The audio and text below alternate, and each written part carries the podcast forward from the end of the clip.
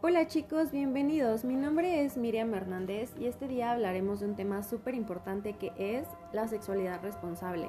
¿Y por qué este tema? Porque muchas veces creemos que con bañarnos es suficiente para mantenernos saludables en este ámbito de la sexualidad, pero no es así. Esta responsabilidad implica respetar nuestro cuerpo, respetar lo que sentimos y lo que pensamos usar adecuadamente anticonceptivos y más que nada tener cuidado con algunos mitos de la sexualidad ya que pueden llegar a preocuparlos y evitar que su actividad sexual sea plena. Por lo tanto, tenemos aquí a tres invitados que nos ayudarán compartiendo sus experiencias personales con respecto al tema. Pero primero se van a presentar. Van a decir nombre y edad, su orientación sexual, su identidad sexual, lo que más les gusta de su cuerpo y finalmente su erotismo, o sea, qué les gusta, qué, les gusta que les hagan, por ejemplo, una mordida o un beso, cosas por el estilo. Entonces vamos a empezar. Participante 1. Hola María, muy buenas tardes. Buenas tardes. Este, mi nombre es Eliud, tengo 24 años de edad. Mi identidad sexual es hombre, masculino.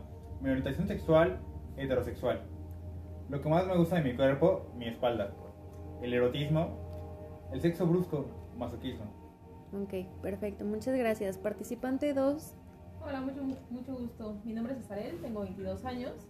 Mi identidad sexual es femenino. Soy heterosexual. Eh, lo que más me gusta de mi cuerpo son mis piernas y disfruto la fuerza. Perfecto, muchas gracias. Participante 3. Hola, me llamo Alfredo Ángel, tengo 23 años de edad. Mi identidad sexual, este, soy un espécimen macho, humano, soy un hombre mi orientación sexual, eh, soy heterosexual. Lo que más me gusta de mi cuerpo es mi tamaño.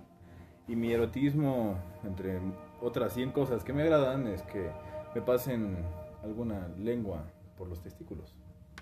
Ok, muchas gracias, participante 3.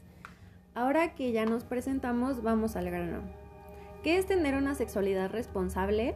En concreto, es cuidarse y cuidar al otro o sea que tomen decisiones sobre su propia sexualidad sin dejarse influir por otros o por efectos de alcohol o drogas. Esta responsabilidad también incluye los anticonceptivos, claro que deben usar el que mejor les convenga. Hablamos también de higiene personal y chequeos médicos. Retomando lo anterior, como primer punto hay que saber que la anticoncepción es un conjunto de métodos o sustancias empleadas para evitar un embarazo o el contagio de una enfermedad de transmisión sexual por lo que muchos médicos recomiendan el uso de dos anticonceptivos a la vez. Por ejemplo, en lo personal les sugiero que usen el condón ya que los protege del contagio de una ETS y el uso de otro método, ya sea el DIU o las pastillas anticonceptivas o el implante hormonal para evitar un embarazo. Claro que el uso de estos métodos se debe consultar con su ginecólogo. Como recordatorio de estos anticonceptivos, chicas, recuerden que las pastillas del día siguiente son para una emergencia y se pueden tomar como máximo dos veces al año con un espacio entre ellas de seis meses no más. Como segundo punto, la higiene es sumamente importante. El baño diario es esencial y más si realizas una actividad física, porque tanto en hombres como mujeres se guardan bacterias u hongos en los labios o en el prepucio, por lo que al tener una relación sexual se contagian estas mismas bacterias y hongos y por eso empiezan las infecciones, la comezón, irritación, dolor o mal olor. Muchos médicos recomiendan el uso de un jabón personal, o sea que si en tu casa solo hay un baño y todos usan el mismo jabón, te recomiendo que compres el tuyo y que solo tú lo ocupes. Para evitar lo anterior, es recomendable acudir a chequeos médicos mínimo cada seis meses. Recuerden hombres ir con el urólogo o proctólogo y mujeres acudir con el ginecólogo. Así estos especialistas nos van a ayudar con medicamentos, tips y sugerencias para cuidarnos mucho mejor. Como tercer punto, vamos a analizar cinco mitos acerca de la sexualidad. Vamos a empezar con el primero. ¿La masturbación es mala? Esto es falso, chicos, y al contrario, es bueno que exploren su cuerpo, que conozcan cómo se sienten y qué les gusta, porque cuando inician con la actividad sexual muchas veces no alcanzan un orgasmo porque no conocen su cuerpo, porque su pareja no sabe dónde acariciarlos para que tengan esta satisfacción sexual. Aparte de que liberamos endorfinas y dopamina, las cuales nos hacen sentir más relajados, felices y reducen el estrés. Mito número 2. Mis padres no me dejan o no me dan permiso de tener relaciones sexuales. Esto es falso. Todos tenemos derecho a tener una vida sexual sin tener que ser castigados o reprimidos por nadie, por lo cual es indispensable fomentar la comunicación y la confianza con nuestros padres principalmente, para que sean una red de apoyo y nos puedan ayudar con dudas, preguntas o con visitar a algún especialista que les brinde la información que ustedes buscan. Si es complicado acercarse a sus padres, pueden buscar un profesor, médico de alguna clínica gratuita o centros de ayuda para adolescentes donde puedan tomar cursos gratuitos y conocer más sobre la sexualidad responsable o con algún otro familiar que sea adulto el cual los pueda orientar con este tema de la sexualidad. Mito número 3. Si mi pareja me pide que use condón es porque no confía en mí.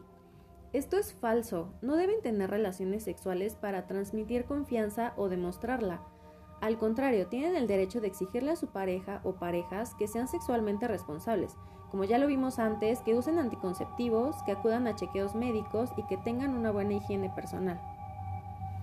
Mito número 4. ¿Tu pareja siempre debe estar disponible para tener relaciones sexuales? Esto es falso. También es válido decir que no, que no te sientes a gusto, que no tienes ganas, que no se te antoja, y si te obligan recuerden que ante la ley eso se podría catalogar como agresión sexual y está penado. Entonces siempre recuerden que el no es igual de válido que un sí. Mito número 5. ¿Los hombres siempre quieren tener sexo? No. La cantidad de sexo no tiene que ver con el género, tiene que ver con la persona. Por ejemplo, hay mujeres que son hipersexuales y hay hombres que son asexuales. Esto más bien depende de la libido de la persona y no del género. Para finalizar, les vamos a pedir a nuestros tres invitados que nos contesten unas preguntitas. Vamos a comenzar. Participante 1. ¿Quién te orientó cuando iniciaste tu vida sexual? ¿Quién me orientó? Nadie, absolutamente nadie. Fue por mi, por mi cuenta y simplemente por mí mismo. Perfecto. ¿Dónde buscaste información sobre anticonceptivos?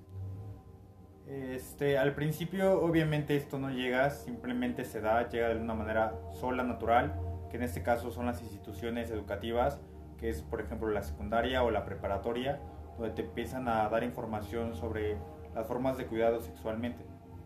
Ok. Ah, por último, ¿crees que en la actualidad eres sexualmente responsable y por qué? Desafortunadamente no, y lo digo de esta forma porque sí es como algo de pena.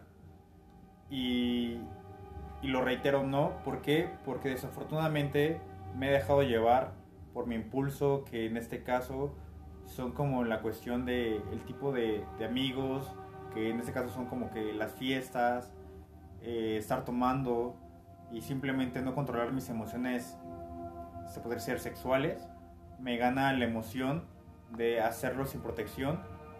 Mi mayor miedo se puede decir que es tener una responsabilidad y es algo que no quiero y es algo que nunca quisiera, es mi mayor miedo y temor.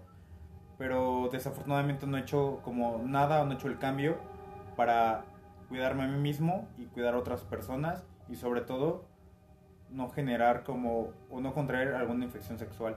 Pero la respuesta es no. Ok, muchas gracias.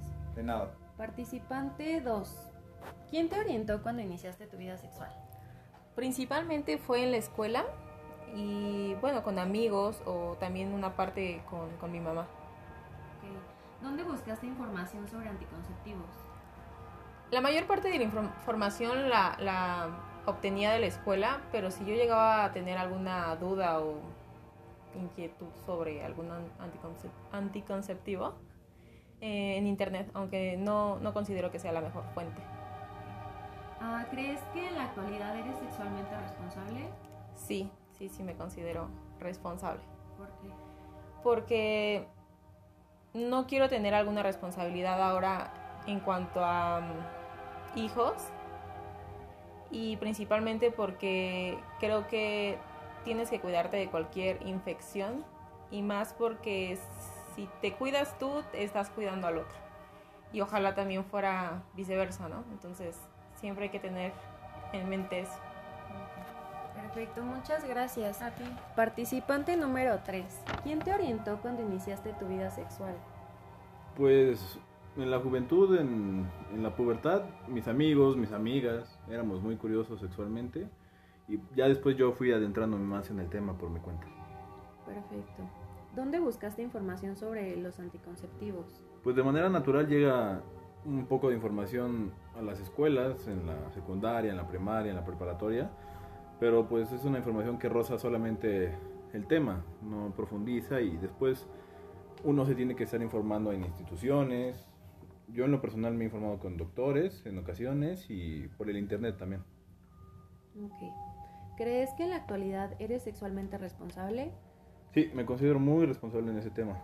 Este, lo puedo presumir ya que como es de mis prácticas favoritas, este, yo me yo me informo mucho acerca del tema y soy muy responsable en cuanto a mis actos sexuales. Perfecto, muchas gracias. Gracias. Muchas gracias a los participantes por compartirnos sus experiencias y recuerden chicos y chicas practicar esta responsabilidad sexual para cuidarse uno mismo y a su pareja. Hasta la próxima.